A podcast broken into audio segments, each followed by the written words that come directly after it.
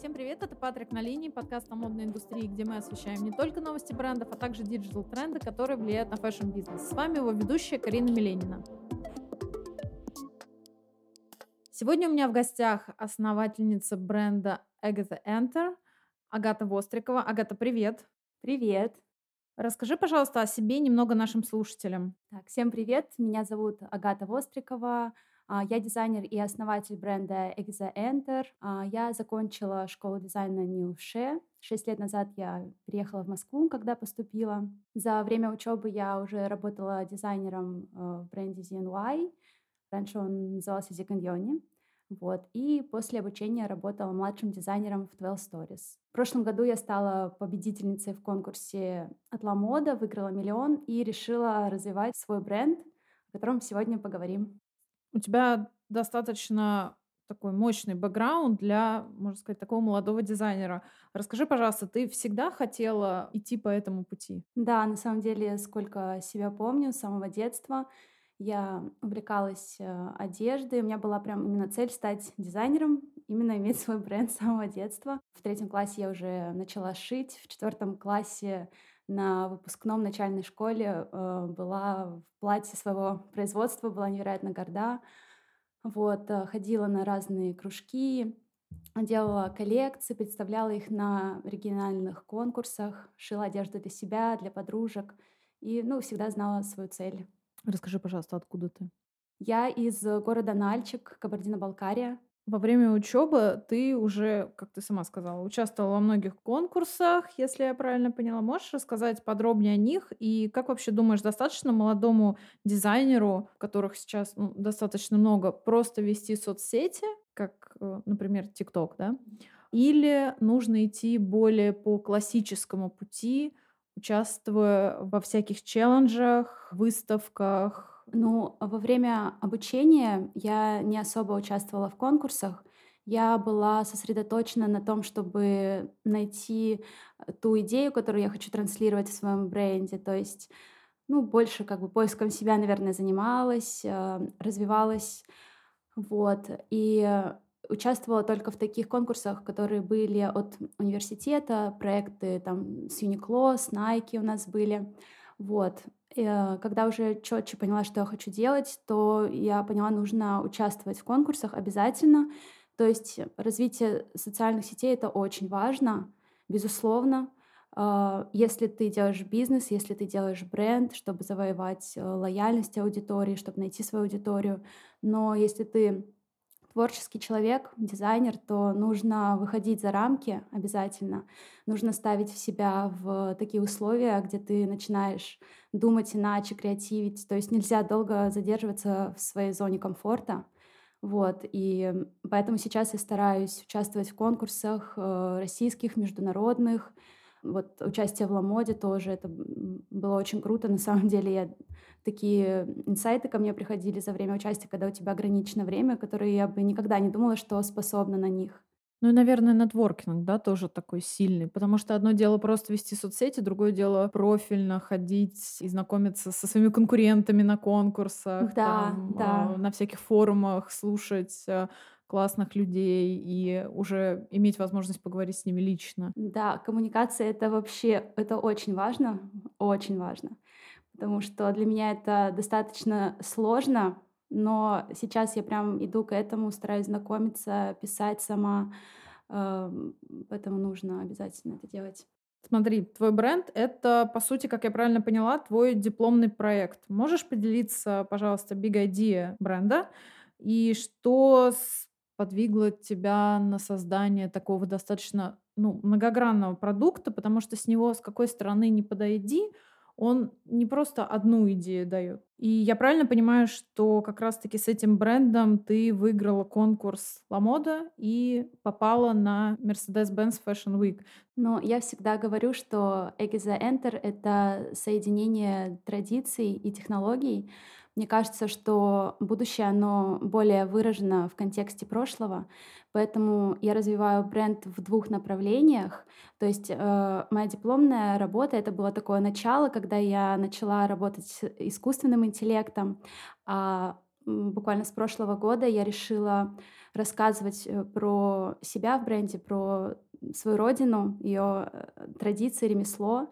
Вот, потому что брендов про будущее много, про меня бренд один, поэтому я вот эм, развиваю его в двух направлениях. Такой постмодернизм получается ну, из прошлого в будущее. Ну да, да. Mm-hmm. Мне хочется именно актуализировать это традиционное ремесло, а, чтобы оно было интересно новому поколению, чтобы оно не забывалось. И на самом деле я вижу в нем большой потенциал, особенно если соединять его с технологиями.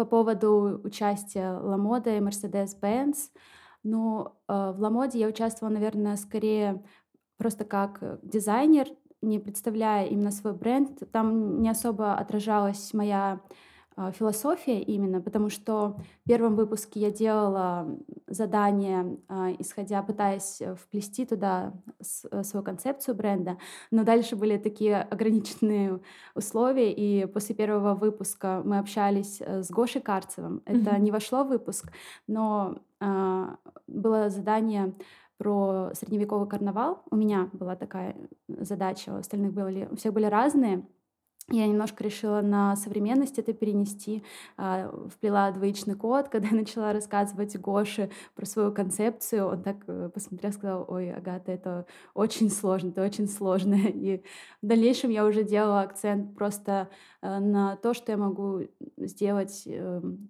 в сжатые сроки, чтобы это было классно. Вот.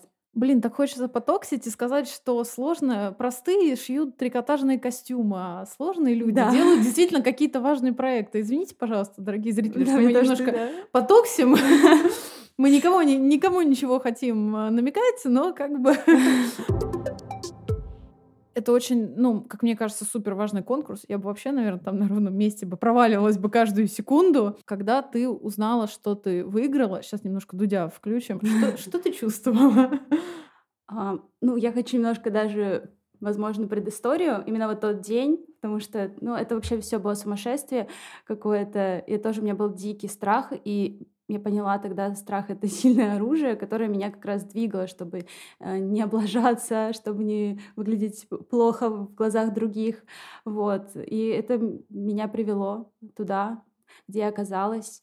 Мне очень повезло, что а, в жюри в последний день была Мадонна Мур, которую я обожаю. Это создательница телеграм-канала Мур. И она вела беседу с каждым из финалистов — мне понравилось, что она заранее подготовилась, посмотрела наши профили. Вот. И когда мы с ней говорили, она сказала, что у меня очень классная визуальная составляющая бренда, очень здорово, что я занимаюсь digital одеждой. Вот. И потом э, я этого, ну, мы не слышали обсуждения жюри, но когда я смотрела выпуск, я услышала, что Мадонна очень сильно склоняла в мою сторону, потому что другой э, финалист, которому склоняли жюри, это очень сильный дизайнер, очень хороший коммерческий дизайнер, но Мадонна тогда сказала, что есть дизайнеры, которые классно адаптируют тренды, а есть, которые их создают. И вот это Агата. И благодаря этой фразе, наверное, я сама поняла, куда мне нужно двигаться, свои сильные стороны. Вот. И Мадонна, мне кажется, всех на мою сторону немножко Слушай, ну это очень да. важный поинт, действительно, потому что не всегда главное создавать работающую матрицу, а главное создавать э, классные какие-то новые решения для бизнеса. Это потом они через какое-то время становятся продающими. Слушай, а как вообще проходил э, сам Fashion Week. А Mercedes-Benz Fashion. Да, да, да. Ну, э, я уже немножко сталкивалась с Mercedes-Benz, потому что я училась, как я говорила, в школе дизайна Ньюше, и у нас были показы, то есть либо мы вот на первых курсах ассистировали, помогали ребятам, но на третьем курсе у нас был уже свой собственный показ, мы представляли каждый практически по несколько моделей, вот, и сама э, как бы структура, ну, было достаточно много косяков, я к этому была готова, я подготовилась, я э, очень заранее сама приехала всех моделей, заранее позвала. Но, как оказалось, в этот раз они достаточно сильно улучшили вот внутреннюю саму систему. Было много э, помощников, э, ассистентов. То есть я там привела кучу ребят, которые бы мне помогали. Вот, и на самом деле мне понравилось в этот раз, как все было устроено. У каждого было время, чтобы порепетировать. После учебы ты работала младшим дизайнером в 12 Stories. Да, да. Какой опыт ты приобрела в такой достаточно крупной компании? Как в этот момент вообще обстояли дела у твоего личного бренда? Больше хочется на самом деле узнать, повлиял ли, скажем так, кейс 12 Stories на все твои последующие работы? На самом деле, да, я работала в Story с младшим дизайнером, и это был очень крутой опыт. Я обожаю саму марку, слежу за ней, наверное, с основания. Я смотрела а, YouTube-канал, который они делали, вот э, еще в студенчестве а, писала им, просилась на стажировку. Это был большой опыт, мне очень нравится компания, то есть как снаружи она выглядит очень круто, так и внутри мне понравились все процессы, очень хорошая команда, сильный дизайн-отдел, все э, поддерживают друг друга, все работают над э, большим делом. Моя работа была более такая систематичная, я делала много разные таблички, Э, технические эскизы. Как для творческого человека это было, наверное, не супер для меня вдохновляюще, но мне это очень помогло, потому что сейчас я понимаю, какая должна быть система в идеале, как, э, какой должен быть процесс для бренда. То есть, скорее, если визуально 12 э, Stories — это не совсем моя история, то именно... Не тринадцатая. Захотелось пошутить. Сори. Ну, типа, блин, я начинаю объяснять шуткой, она уже будет не смешная, что, типа, 12 stories повлияли бы на твою историю, и, получается, твоя история — это 13 а, история. Да, нет, это не 13 Вот.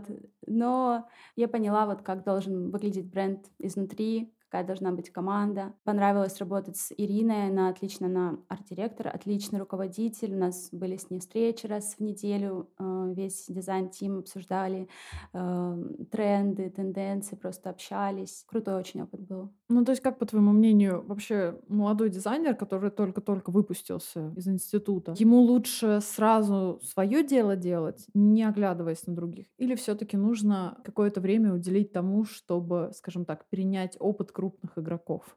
Ну, тут сложно сказать, потому что я знаю много кейсов, когда люди выпускаются, сразу делают свой бренд и достаточно успешно.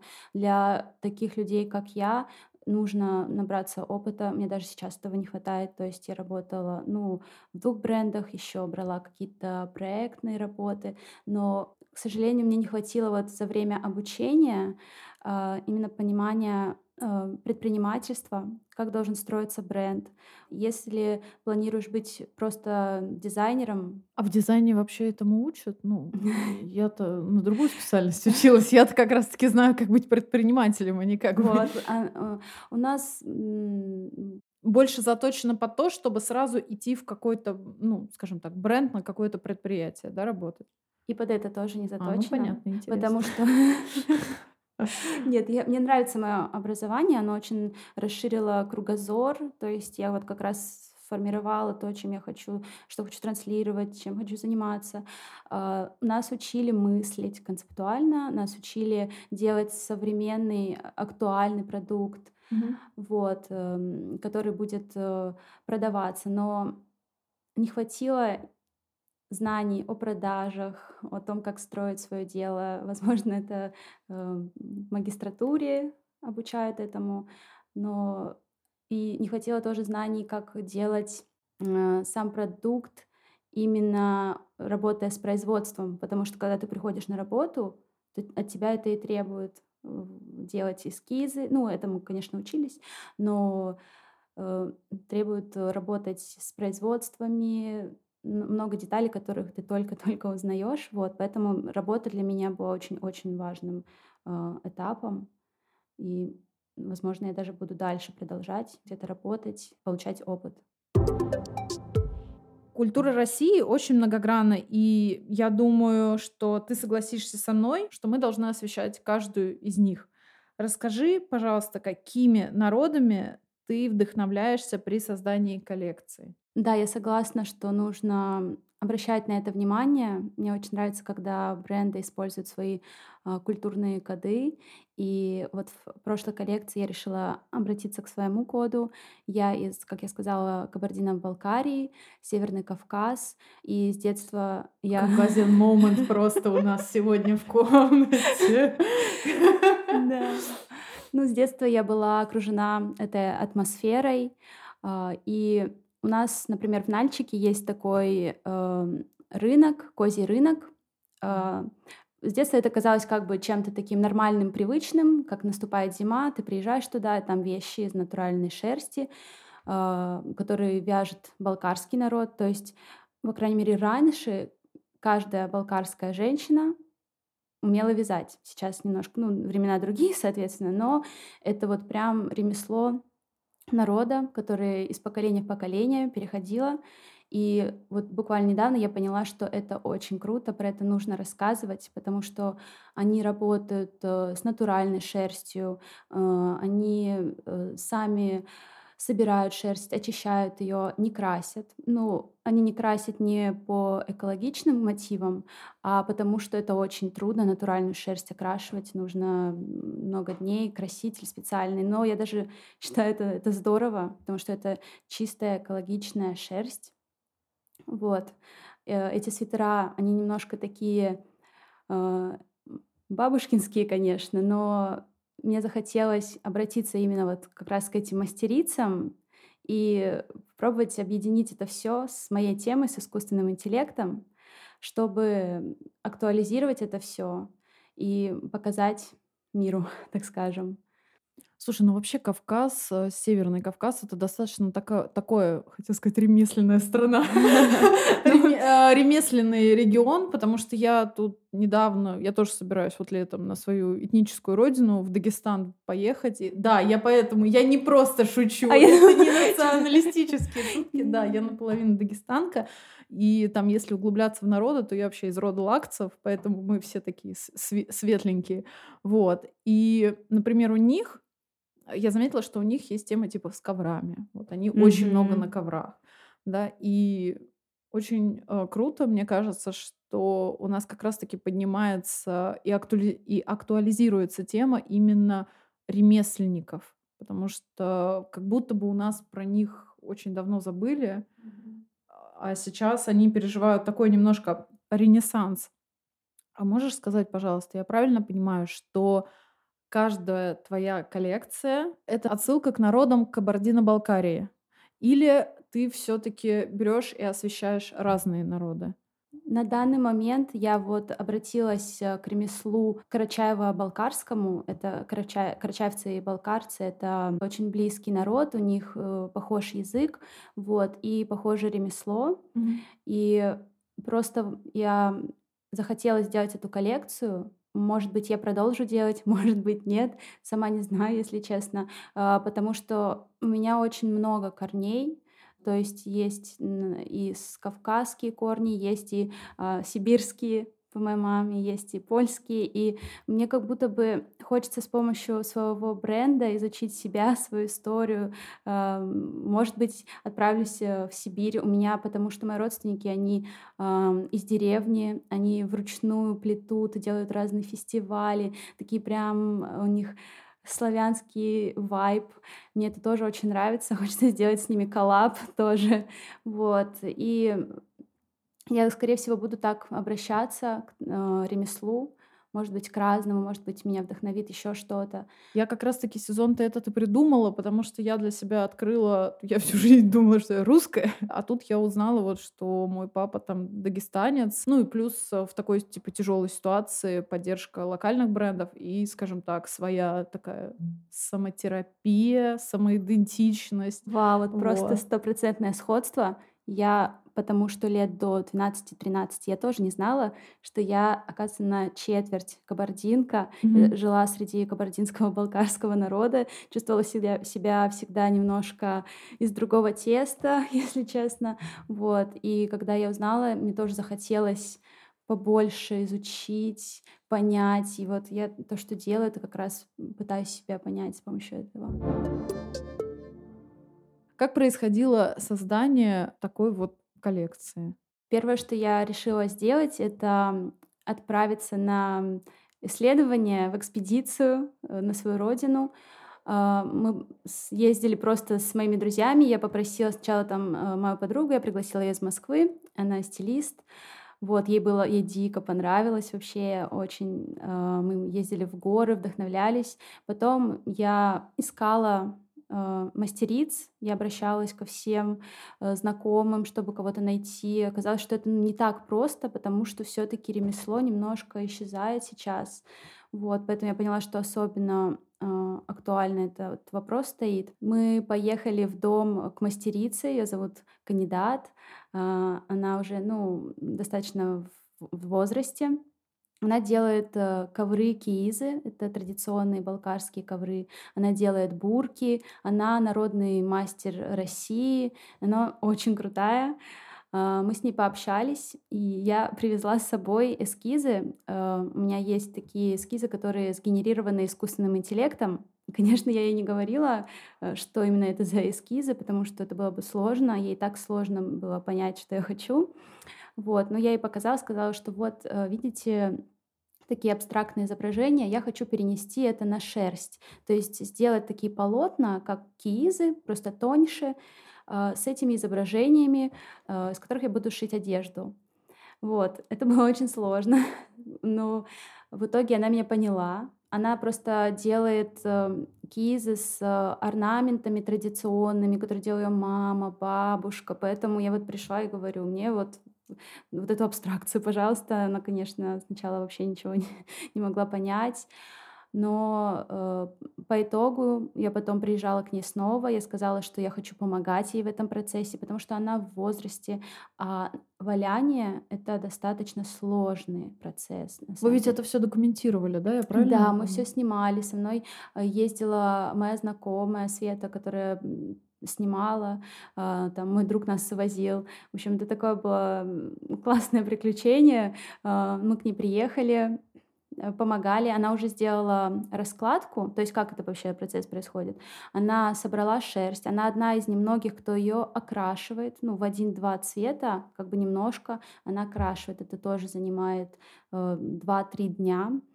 Вот. И она по моим изображениям сделала такую раскладку шерсти, которую потом можно свалять, и получается такое вот уже полотно твердое, готовое. Вот, я увидела эту раскладку, мне очень понравилось, я поняла, что, ну, это действительно творческий человек, то, что даже несмотря на то, что ей было это сложно понять, она очень творчески подошла к этому. Она сказала, что ей помогала ее дочь. Вот, потом мы начали э, валять. Это тоже интересный процесс. Мы подготовили э, жидкость э, с угу. мылом хозяйственным. Э, это кипяток был. Она его поливала, мы закручивали это полотно. Это на самом деле очень трудно, потому что работать с кипятком, потом нужно много сил, чтобы валять. Вручную валять очень сложно. Просто по 100, 200, 300 раз и так э, за раз делаешь, вообще ну, очень тяжело. Она уже в возрасте, она сказала, что вот ей уже сложнее и сложнее, а ее дети уже этим не занимаются, к сожалению. И понимаю, что вот такие люди, они уникальны, нужно про них рассказывать, показывать. Мы, кстати, покажем фрагмент или целое видео в нашем телеграм-канале, когда будем освещать э, эпизод с тобой. Так что, ребята, пожалуйста, подписывайтесь и переходите обязательно по ссылочки в описании профиля. Мы как раз э, разобьем выпуск с тобой на несколько таких частей, помимо основного анонса, где мы будем показывать именно вещи, о которых мы говорим, чтобы вам было проще именно представить, как это было. Я обожаю этот фильм, потому что э, над ним работала потом команда очень хорошая, постпродакшна, моя подруга, которая мне помогает. Мы с университета вместе делаем с ней разные штуки визуальные. Вот, и мы добавляли как раз туда такую эстетику э, немножко технологичную, чтобы выразить э, идею. Мой друг делал музыку, тоже он взял такой сэмпл э, народный и тоже осовременил его Уважаю, в общем, эту работу. Как во всем этом вообще может присутствовать искусственный интеллект? А, с искусственным интеллектом я решила поработать в своей дипломной работе. А, мне всегда была интересна тема будущего, тема технологий. И вот я к ней а, не знала, как подобраться, но решила изучить вообще способности искусственного интеллекта на данном этапе развития технологий, то есть насколько он может э, творить, не говоря уже ну, наравне с человеком, ну просто, что он может дать, как бы может ли он заменить человека. Вот, я обратилась э, к программисту Ивану Булыгину, он как раз занимается обучением э, нейросетей, я дала ему задачу, что я хочу э, обучить искусственный интеллект генерировать одежду, но чтобы она отличалась, то есть чтобы он преобразовывал ее, менял текстуры, менял формы. Иван использовал генеративно-состязательную нейросеть. Не могу супер а! углубляться, да, я и не буду, потому что я как бы давала ему задачу, смотрела смотрела, что у нас получается, а он уже вот, э, например, он там использовал э, технологии, чтобы нейросеть меняла заданные текстуры, то есть, грубо говоря, я собрала изображение 1024 картинок одежды, так и называется у меня коллекция, 1024 digits. Я собрала э, эти изображения, он их э, что он сделал? Обучил? Ну, он их э, загрузил, он, он загрузил их э, в нейросеть, и э, она как бы обучалась и меняла их по-своему. Получились такие абстрактные изображения одежды, и тут уже началась больше моя часть, которые я перерабатывала в принты и манипуляции, Некоторые вещи я делала, вот просто брала эти принты, потому что они, правда, классные получились. У меня есть э, шелковые рубашки э, с этими принтами, вот. А некоторые изображения я использовала э, ручные техники, то есть я вручную собирала вот платье, оно у меня достаточно популярное такое, многие говорят, что оно платье коралл, но на самом деле я Почему? просто, оно похоже, как будто бы оно из кораллов, такие, mm-hmm. э, оно модульной сборки, я очень долго его делала, наверное, около месяца. Mm-hmm. Вот. И основывалась на эскизе, который создал искусственный интеллект. И как раз хотелось передать это взаимодействие вот ручного труда и искусственного интеллекта. Mm-hmm. Вот. Это как бы основное за то, то, за что я зацепилась. И Дальше уже пришла к традициям к ремеслу. Твоя ведь коллекция представлена не только в физическом формате тебя ведь еще и виртуальная коллекция есть. Да, а, моя дипломная работа пришлась на карантин, когда я не могла в полной мере представить свою коллекцию э, перед э, комиссией в университете. И я, на самом деле, давно уже задумывалась про digital одежду, то есть с курса второго, третьего, как раз моя подруга, с которой вот мы делаем э, campaign ы и разные штуки. Она мне немножко в эту тему тоже двигала, говорит, давай, вот такие программы есть, то-то. И вот тут прям остро уже стояло, что нужно сесть, нужно э, обучиться. И я начала делать digital одежду, и мне очень понравилось. То есть я сделала, наверное, образов 20 в digital, я ее так и представила, то есть отшила, наверное, ну, 5 единиц. У нас была э, презентация в Zoom дипломной коллекции. Вот. И я очень рада, на самом деле, что удалось обучиться этому, и дальше хочу этим заниматься. Смотри, позиционирование в социальных сетях у тебя тоже достаточно крутое, потому что как раз-таки представлено то самое diversity, о котором мы с тобой ну, говорили до подкаста. Что тебя вдохновляет и как ты вообще подходишь к созданию вот таких э, кампейнов? Круто, что ты обратила на это внимание. Для меня это очень важно а, отходить от стандартов, показывать разнообразие. Меня вдохновляют очень люди. Действительно стараюсь сделать такой разнообразный кастинг. На самом деле. То есть у тебя прям кастинг есть? Нет, не кастинг, это просто ищу людей, пишу людям необычным, mm-hmm. кто меня цепляет, может быть, даже как личность. Ну, этот человек может быть не модель, еще что-то. То есть, если меня человек зацепил как личность, если я вижу, что мы сходимся по вайбу бренда, то я могу написать, предложить, давай там поснимаемся. Также у меня было, ну вот на Mercedes-Benz, когда я отбирала моделей, э, я тоже отходила от стандартов и на самом деле тоже схватила немножко хейта насчет этого. Говорили, какой показ классный, а модели, цитата, не очень. Хотя это были очень необычные, интересные люди. Я просто хочу, чтобы на подиуме была не какая-то идеальная fashion-картинка, чтобы это были э, люди, как мы, чтобы человек мог примерить на себя, любой человек мог примерить на себя мой бренд. Давай не к очень хорошей теме сейчас. Как изменилась твоя работа после 24 февраля? Ну, ох, мне же ага. плохо стало. А, понадобилось время, чтобы просто прийти в себя. Я вообще перестала что-либо делать и, наверное, подумала, что я вообще не вернусь ну, в ближайшее время. Было, как и всем, очень плохо. А, единственное, что, чему я рада, даже неуместно говорить рада, но у меня просто нету постоянной какой-то команды, нету ответственности за людей. Я работала с людьми на аутсорсе, брала какие-то консультации проектно, и поэтому я не несу ответственность сейчас за рабочие места, потому что это было бы очень-очень сложно.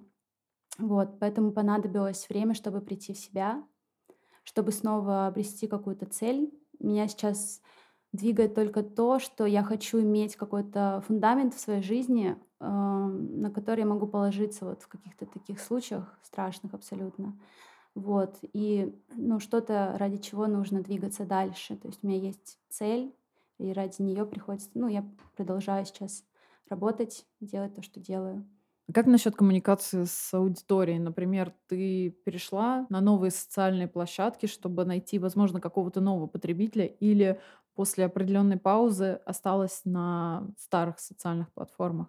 Я сейчас э, изучаю все платформы, я прохожу курсы по развитию социальных сетей. Продолжаю, конечно, развивать Инстаграм, запрещенный на территории Российской Федерации. Я создала телеграм-канал, ВКонтакте группу. Сложно очень э, генерировать разный контент для каждой э, сети, потому что не хочется повторяться. Может быть, аудитория одна и та же, но хочется, чтобы она по-разному, с разных углов видела.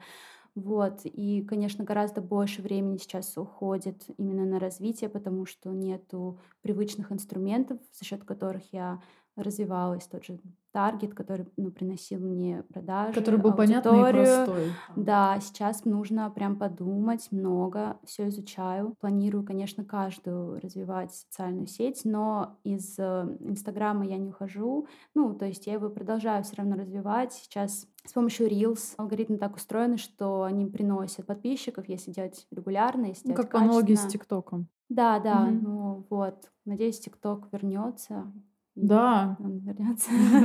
Я не знаю. Не было. По-моему, какого числа там должна была решиться? Не знаю. Я сама жду возвращения ТикТока. Ждем, верим. Ждем, ждем, а пока пользуемся ВК-клипами.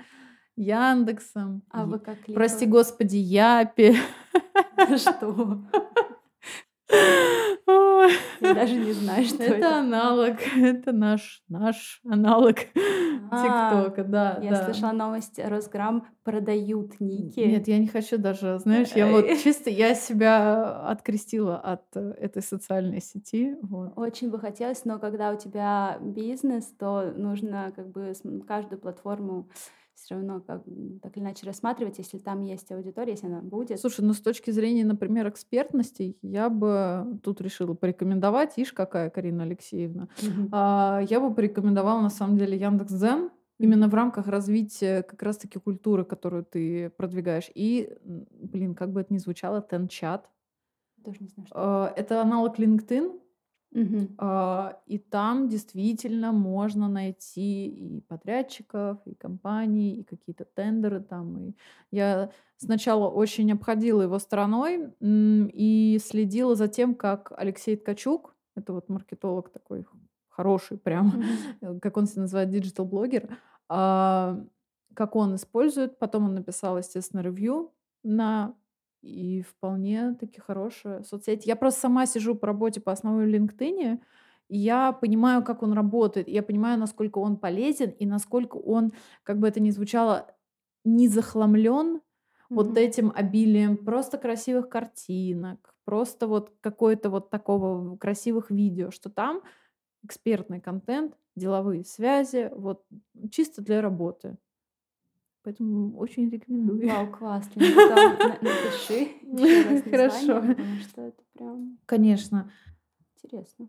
Я правильно понимаю, что ткани ты всегда закупала в России? Как-то после ситуации, которая произошла в феврале, изменится закупка тканей для твоего бренда? Пока вообще сложно сказать. Я не знаю, как дальше будут выстраиваться процессы. На данный момент у меня есть какие-то запасы. Я закупала итальянские ткани, натуральные, ну, какие-то материалы сама производила, валенные полотна. А, И, наверное, эта ситуация еще больше дала толчок к тому, чтобы обращаться к локальным мастерам, вот, потому что, опять же, производство шерсти в Карчаго-Черкесии вообще оно достаточно сильно развито. Но что касается именно текстильной группы моих изделий, то это были итальянские ткани, э, стоковые, то есть это достаточно качественные материалы. Вот. Пока у меня есть какие-то запасы, дальше я буду смотреть, думать, расширяться. Когда я буду расширяться, нужно будет уже, конечно, другие масштабы рассматривать. Как крупные медиа и площадки сейчас поддерживают независимых дизайнеров? Ну, вообще есть поддержка для молодых дизайнеров. Я чувствую, что обращают на это внимание гораздо больше. Например, вот э, Blueprint, они сделали у себя на сайте а, Blue Store, где каждую неделю они выставляют дизайнеров новых. Некоторые бренды, на самом деле, вообще небольшие. У кого-то я видела там до тысячи подписчиков, например. И они как обращают внимание именно на качество, на эстетику, они встречаются лично с дизайнерами, вот мы виделись, э, я приезжала к ним в офис, показывала, рассказывала. Там есть как крупные игроки, так и небольшие совсем бренды. Это очень здорово, что ты можешь быть наравне с такими брендами на этой платформе. Это ведь не просто как э, awareness, то есть, ну, знание о бренде. Ты ведь, я правильно поняла, что там еще можно и продавать одежду свою? Это как э, окно, скорее, вс- Ага. скорее, да. То есть э, ты видишь э, продукт, но э, переходишь на сайт бренда. Мгм, То мгм. есть там непосредственно ты купить не можешь. Я видела Яндекс Маркет, сделали Рум. Это для российских дизайнеров. А, Будет проводиться неделя моды бесплатная в Зарядье. В июне я тоже планирую принять участие. А, Там будут байеры, будут, э, будет маркет, шоурум. Вот. И, ну, здорово, что... не- ну, не- Конечно, не здорово Ну, в таких э, обстоятельствах, Да, но здорово, что но мы внутри как-то да, все да, не в что упадок ушли. какой-то толчок для того, чтобы обратить внимание на дизайнеров, хоть такой не хороший, но произошел. Многие дизайнеры уже поменяли цены на весеннюю коллекцию. Мы пишем сегодня 1 мая, ребята. Мы пишем 1 мая. А, Так вот, а, поменяли цены на весеннюю коллекцию и продолжат это делать в последующем. Как поступила ты? Я э, делала небольшой перерасчет по ценам, но я не сильно их э, поднимала. То есть для меня главное, чтобы продолжать э, работу. Я, то есть, опять же, закупала итальянские ткани по курсу евро, поэтому делала небольшой перерасчет. Вот. Но, опять же, сложно сказать, э, что буду дальше делать. Буду э, уже постфактум подсчитывать, сколько, насколько изменились цены на производство, на ткани, и исходя из этого уже делать расчеты. Как ты сообщила об этом своей аудитории и как они отреагировали на изменение цен? Я долгое время удерживала цены. Я прям писала про это, то, что вот там в скором времени мы поменяем, но у вас есть возможность, остается возможность э, купить по старой цене. Реакция была нормальная, я думаю, у всех брендов был такой момент. Немножечко сейчас мы уже прошли эту тему, но я хочу к ней вернуться. Ты сказала, что твоя одежда представлена в виртуальном исполнении. Ты никогда не задумывалась над тем, чтобы продавать ее на тех же там DressX или репликант, скажем так, рассматривать для себя эти площадки как э, дополнительный там источник как дохода, так и знания о твоем бренде. Да, я вот сейчас, в данный момент этим занимаюсь. Спойлер у нас, спойлер. Ну ладно, я думаю, когда уже выйдет выпуск, мы увидим твою виртуальную одежду. Нет, ну, она как бы есть. У меня уже были попытки а, продажи у себя на платформах, но э, моя аудитория, наверное, не до конца к этому готова. А, мне писали э, о том, как можно там купить эту вещь. Когда я говорила, что они digital, люди не, не понимали, как это, что это, зачем это им нужно. Вот. Но я хочу, конечно, а, масштабировать это и дальше продолжать этим заниматься. Просто сейчас тоже много задач добавилось именно в плане маркетинга, как этим всем дальше заниматься. Вот. И немножко отодвинулось это, но я вот прям в данный момент изучаю платформы а, и хочу этим заниматься, да. Расскажи о своих планах. Ну, очень трудно говорить о планах, когда не знаешь, что будет завтра. Вообще, а, из того, к чему я иду, моя как бы цель — это развитие в технологичной сфере. То есть мне хочется создавать самой материалы, которые бы не, не приносили вред природе. Мне хочется делать э, материалы полностью экологично, то есть именно менять, ну, мне кажется, что дизайн сам по себе, он немножко уже отходит э, в многие бренды, где я была, я просто знаю, как это устроено, они э, делают по референсам, в свою очередь... Опа! Опа! Что? Это, нет, это нормально. Коммерческие бренды так и работают, это нормально.